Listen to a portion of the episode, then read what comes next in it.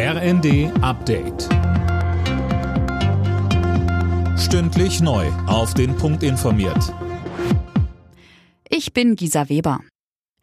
In Italien könnte erstmals seit dem Ende des Zweiten Weltkriegs ein rechtsnationales Bündnis die Regierung stellen. Nachwahlbefragungen zufolge ist die Rechtsaußenpartei Fratelli d'Italia von Giorgia Meloni bei der Parlamentswahl gestern stärkste Kraft geworden. Zusammen mit ihren Bündnispartnern, der rechtsnationalen Lega und der Forza Italia, erreicht die Partei eine klare Mehrheit in beiden Parlamentskammern. Zum ersten Mal überhaupt könnte damit auch eine Frau Italiens Regierungschefin werden. SPD-Chefin Saskia Esken rechnet noch in dieser Woche mit einem Aus für die umstrittene Gasumlage. Das hat sie am Abend im ersten gesagt. Die Zweifel an der Umlage haben in der Koalition zuletzt immer weiter zugenommen. Außerdem hält Esken eine Verstaatlichung der Energieversorger für sinnvoll. Die Energieversorgung ist eine originäre Pflicht des Staates. Das können wir nicht alleine dem Markt überlassen. Und da der Markt jetzt gerade im Moment gar nicht mehr funktioniert, sind natürlich staatliche Eingriffe notwendig.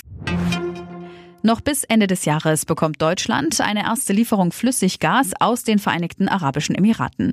Das Gas soll im Dezember am neuen LNG-Terminal in Brunsbüttel ankommen, teilte der Energiekonzern RWE während des Besuchs von Olaf Scholz in Abu Dhabi mit.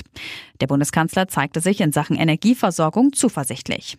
Wir haben sehr weitreichende Entscheidungen getroffen, die dazu beigetragen haben, dass Deutschlands Versorgungssicherheit in einem Maße gesichert ist, wie man das vor Monaten noch nicht hat erwarten können. Wir können jetzt, wo der Herbst gerade begonnen hat, sagen, wir kommen wohl durch diesen Winter. Der Act für die Halbzeitshow des kommenden Super Bowls nächstes Jahr im Februar steht fest. Es ist Rihanna. Welche Footballteams beim Finale der National Football League in den USA dann aufeinandertreffen, ist dagegen noch offen. Alle Nachrichten auf rnd.de